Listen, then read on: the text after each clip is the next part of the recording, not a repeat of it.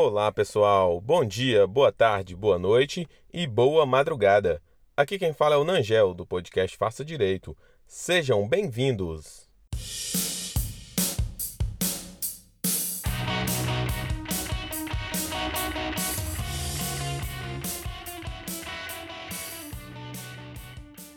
Hoje nós vamos falar sobre excludentes de ilicitude, mais especificamente sobre estrito cumprimento do dever legal e exercício regular de direito. Vamos começar pelo estrito cumprimento do dever legal. Pessoal, quem pratica uma ação ou uma omissão em cumprimento de um dever imposto por lei não comete crime.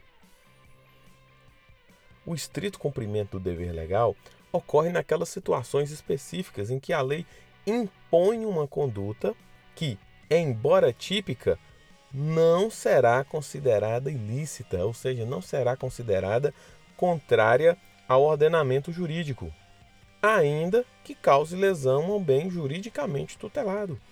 É o caso, por exemplo, do carcereiro que encarcera o criminoso, do policial que prende o infrator em flagrante delito, em relação ao estrito cumprimento do dever legal, dois requisitos precisam ser observados e precisam estar presentes no momento da conduta.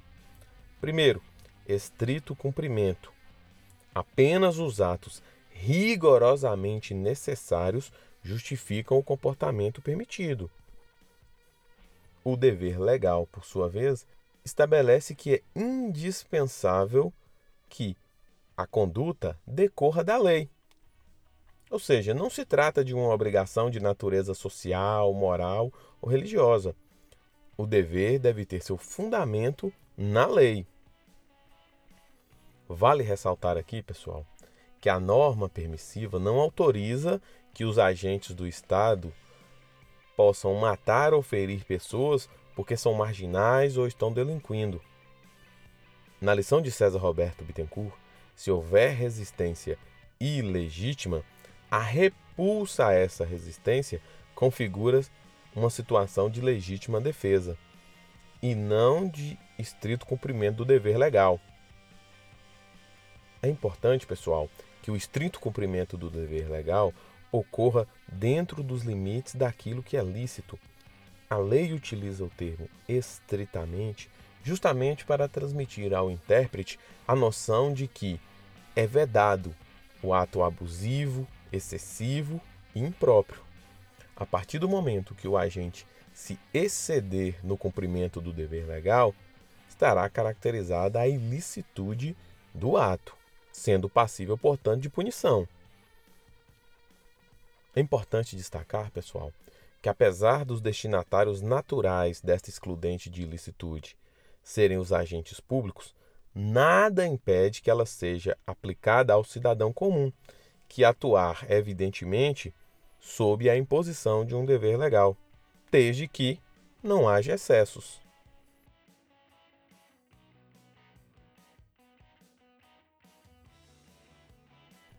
Quanto ao exercício regular de direito, desde que regular jamais poderia ser considerado atentatório ou proibido pela ordem jurídica.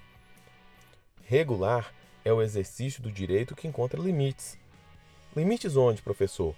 Dentro do próprio direito. Qualquer atuação que ultrapasse tais limites poderá ser considerada abusiva e, portanto, excluída da causa de justificação.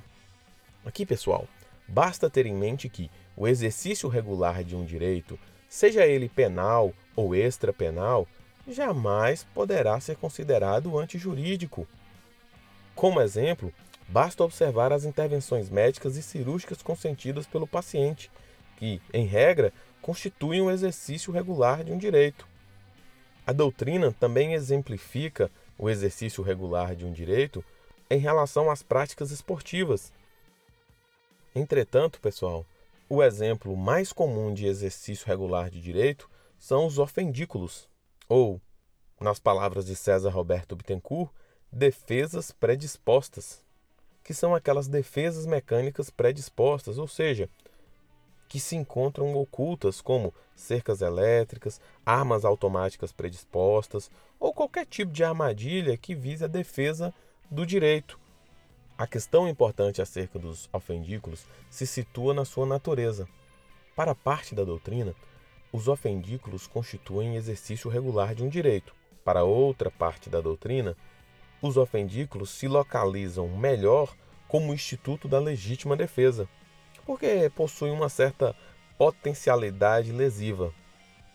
Entretanto, o entendimento predominante e até consagrado por Bittencourt na sua obra reconhece que a decisão de instalar os ofendículos constitui exercício regular de um direito. No entanto, quando os ofendículos reagem ao ataque, inegavelmente haverá a hipótese de legítima defesa pré-ordenada. Ok, pessoal? Fica a nossa dica de hoje. Um abraço.